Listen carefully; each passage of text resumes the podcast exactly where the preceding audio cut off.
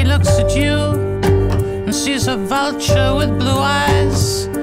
So slowly forms the idea, the idea you must die. His eyes rip into you. Es cierto, siempre he sido algo nervioso, muy nervioso, terriblemente nervioso, pero ¿por qué afirman ustedes que estoy loco? La enfermedad había gustado mis sentidos, sí, pero en vez de destruirlos y embotarlos, mi oído era el más agudo de todos. Oía todo lo que puede oírse en la tierra y en el cielo, muchas cosas oí en el infierno, pero ¿cómo puedo estar loco entonces? Escuchen y observen con cuánta cordura, con cuánta tranquilidad trataré de contarles mi historia. Me es imposible decir cómo aquella idea me entró en la cabeza por primera vez, pero una vez concebida me acosó noche y día. Yo no perseguía ningún propósito, ni tampoco estaba colérico. Quería mucho al viejo, sí. Jamás me había hecho nada malo, jamás me insultó. Su dinero no me interesaba, pero me parece que fue su ojo. Sí, eso fue. Tenía un ojo semejante al de un buitre un ojo celeste y velado por una tela. Cada vez que lo clavaba en mí se me lava la sangre, y así poco a poco, muy gradualmente, me fui decidiendo a matar al viejo, para librarme de aquel ojo para siempre. Presten atención ahora, ustedes me toman por loco, pero los locos no saben nada. En cambio, si hubieran podido verme, si hubieran podido ver con qué habilidad procedí, con qué cuidado, con qué previsión, con qué disimulo me puse a la obra, jamás fui más amable con el viejo que la semana antes de matarlo. Todas las noches, hacia las doce, hacía yo girar el picaporte de su puerta y lo abría, tan suavemente. Y entonces, cuando la abertura era lo bastante grande para pasar la cabeza, levantaba una linterna sorda cerrada, completamente cerrada, de manera que no se viera ninguna luz, y tras ella pasaba la cabeza. Oh, ustedes habrían reído al ver cuán astutamente pasaba la cabeza. La movía lentamente, muy lentamente, a fin de no perturbar el sueño del viejo. Me llevaba una hora entera introducir completamente la cabeza por la abertura de la puerta hasta verlo tendido en su cama. ¿Eh? ¿Es que un loco hubiera sido tan prudente como yo? Y entonces, cuando tenía la cabeza completamente dentro del cuarto, abría la linterna cautelosamente. Oh, tan cautelosamente. Sí, cautelosamente iba abriendo la linterna, pues crujía en las bisagras. La iba abriendo lo suficiente para que un solo rayo de luz cayera sobre el ojo del buitre. Y esto lo hice durante siete largas noches cada noche a las 12, pero siempre encontré el ojo cerrado y por eso me era imposible cumplir con mi obra, porque no era el viejo quien me irritaba, sino el mal del ojo. Y por la mañana, apenas iniciado el día, entraba sin miedo en su habitación y le hablaba tan resueltamente, llamándole por su nombre con voz cordial y preguntándole cómo había pasado la noche. Ya ven ustedes que tendría que haber sido un viejo muy astuto para sospechar que todas las noches, justamente a las doce, iba yo a mirarle mientras dormía. Al llegar la octava noche, procedí con mayor cautela que de costumbre al abrir la puerta. El minutero de un reloj se mueve con más rapidez de lo que se movía mi mano. Jamás, antes de aquella noche, había sentido el alcance de mis facultades, de mi sagacidad. Apenas lograba contener mi impresión de triunfo pensar que estaba allí abriendo poco a poco la puerta y que él ni siquiera soñaba con mis secretas intenciones o pensamientos. Me reí entre dientes ante esta idea y quizás me oyó porque le sentí moverse repentinamente en la cama, como si se sobresaltara. Ustedes pensarán que me eché hacia atrás, pero no. Su cuarto estaba tan negro como la brea, ya que el viejo cerraba completamente las persianas por miedo a los ladrones yo sabía que le era imposible distinguir la abertura de la puerta y seguí empujando suavemente, tan suavemente. Había ya pasado la cabeza y me disponía a abrir la linterna cuando mi pulgar resbaló con el cierre metálico y el viejo se enderezó en el lecho gritando. ¿Quién está ahí? Permanecí inmóvil, sin decir una sola palabra. Durante una hora entera no moví un solo músculo y todo ese tiempo no oí que volviera a tenderse en la cama. Seguía sentado, escuchando, tal como yo lo había hecho noche tras noche, mientras escuchaba en la pared los taladros cuyo sonido anuncia la muerte. Oí de pronto un leve quejido, y supe que era el quejido que nace del terror. No expresaba dolor o pena, oh no, era el ahogado sonido que brota del fondo del alma cuando el espanto la sobrecoge.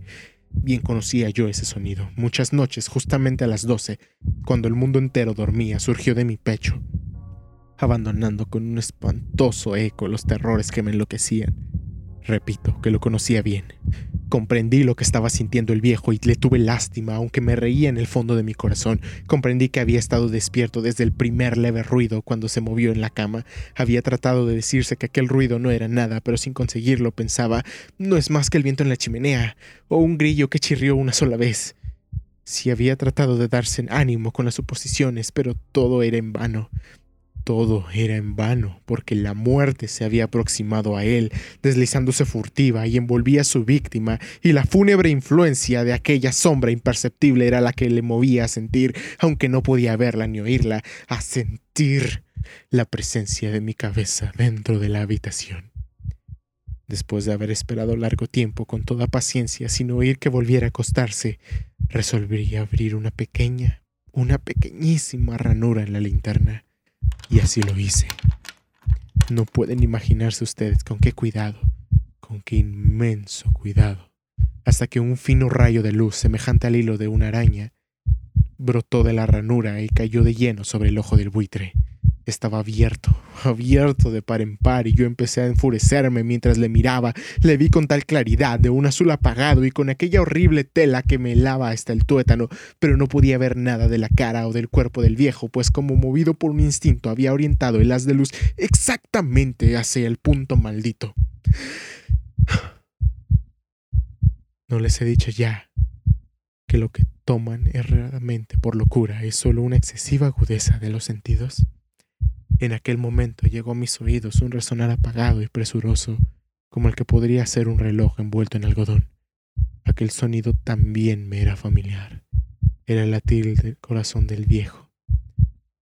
Aumentó aún más mi furia, como un redoblar de un tambor estimulaba el coraje de un soldado, pero incluso entonces me contuve y seguí callado. Apenas si respiraba. Sostenía la linterna de modo que no se moviera, tratando de mantener con toda la firmeza posible las de luz sobre el ojo, entre tanto, el infernal latir del corazón iba en aumento. Se hacía cada vez más rápido, cada vez más fuerte, momento a momento. El espanto del viejo tenía que ser terrible, cada vez más fuerte y más fuerte. Me siguen ustedes con atención. Les he dicho que soy nervioso, sí lo soy. Y ahora, a medianoche, en el terrible silencio de aquella antigua casa, un resonar tan extraño como aquel me llenó de un horror incontrolable. Sin embargo, me contuve todavía algunos minutos y permanecí inmóvil pero el latido crecía cada vez más fuerte y más fuerte. Me pareció que aquel corazón iba a estallar y una nueva ansiedad se apoderó de mí. Algún vecino podía escuchar aquel sonido. La hora del viejo había sonado, lanzado un alarido. Abrí del todo la linterna y me precipité en la habitación. El viejo clamó una vez, nada más que una vez. Me bastó un segundo para arrojarle al suelo y echarle encima el pesado colchón. Sonreí alegremente al ver lo fácil que me había resultado todo, pero durante varios minutos el corazón siguió latiendo con un sonido ahogado. Claro que no me preocupaba, pues nadie podía escucharlo a través de las paredes. Y cesó. Por fin, cesó de latir. El viejo había muerto. Levanté el colchón y examiné el cadáver. Sí, estaba muerto. Completamente muerto. Apoyé la mano sobre el corazón y la mantuve así largo tiempo. No sentía el menor latido. El viejo estaba bien muerto. Su ojo no volvería a molestarme. Si ustedes continúan tomándome por loco, dejarán de hacerlo cuando les describa las astutas precauciones que adopté para esconder el cadáver.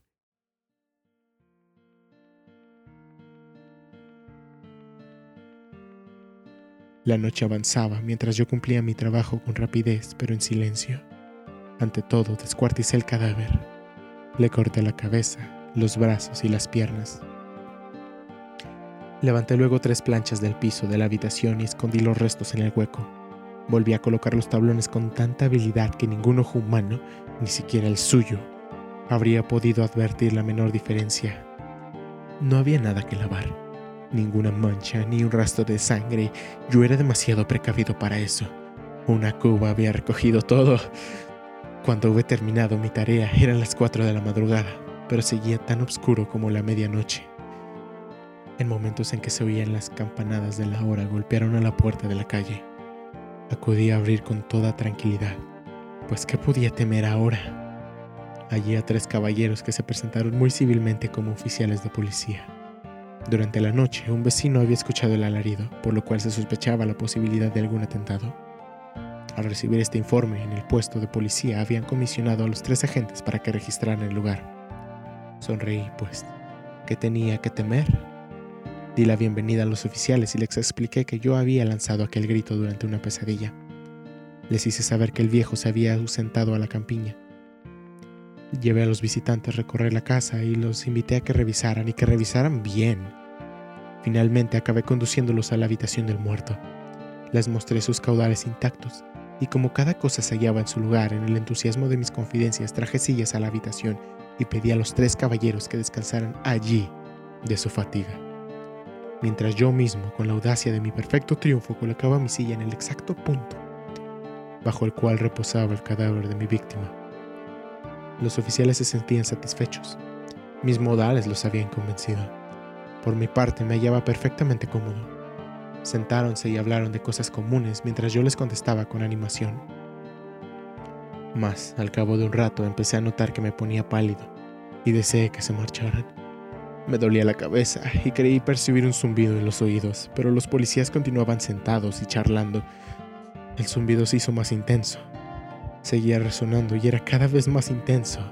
Hablé, en voz muy alta para librarme de esa sensación, pero continuaba lo mismo y se iba haciendo cada vez más clara que hasta que al fin, al fin me di cuenta de que aquel sonido no se producía dentro de mis oídos.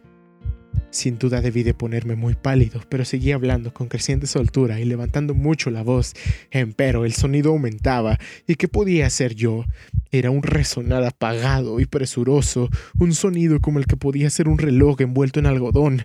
Yo jadeaba tratando de recobrar el aliento y sin embargo los policías no habían oído nada. Hablé con mayor rapidez, con vehemencia, pero el sonido crecía continuamente. Me puse en pie y discutí sobre insignificancias en voz muy alta y con violentas gesticulaciones, pero el sonido crecía continuamente. ¿Por qué no se iban? Anduve de un lado a otro a grandes pasos como si las observaciones de aquellos hombres me enfurecieran, pero el sonido crecía continuamente. Oh Dios, ¿qué iba a ser yo? Lancé espumarajos de rabia, maldije, juré, Balanceando la silla sobre la cual me había sentado, raspé ella las tablas del piso, pero el sonido sobrepujaba a todos los otros y así y crecía sin cesar, más alto, más alto y más alto. Y entre tanto los hombres seguían charlando plácidamente, sonriendo. ¿Era posible que no oyeran? Santo Dios. No, claro que oían y que sospechaban. Sabían que estaba que estaba sonando. Se burlaban de mi horror. Sí, así lo pensé y así lo pienso hoy, pero cualquier cosa era preferible que aquella agonía. Cualquier cosa sería más tolerable que aquel escarnio. No, no podía soportar más tiempo sus sonrisas hipócritas. Sentí que tenía que gritar o morir. Y entonces, otra vez escuchen, más fuerte, más fuerte y más fuerte. Basta ya de fingir malvados, aullé. Confieso que lo maté. Levanten esos tablones. Ahí. Allí es donde está latiendo ese horrible corazón. He looks at you and sees a vulture with blue eyes. So slowly forms the idea, the idea you must die. His eyes rip into you. So what are you to do?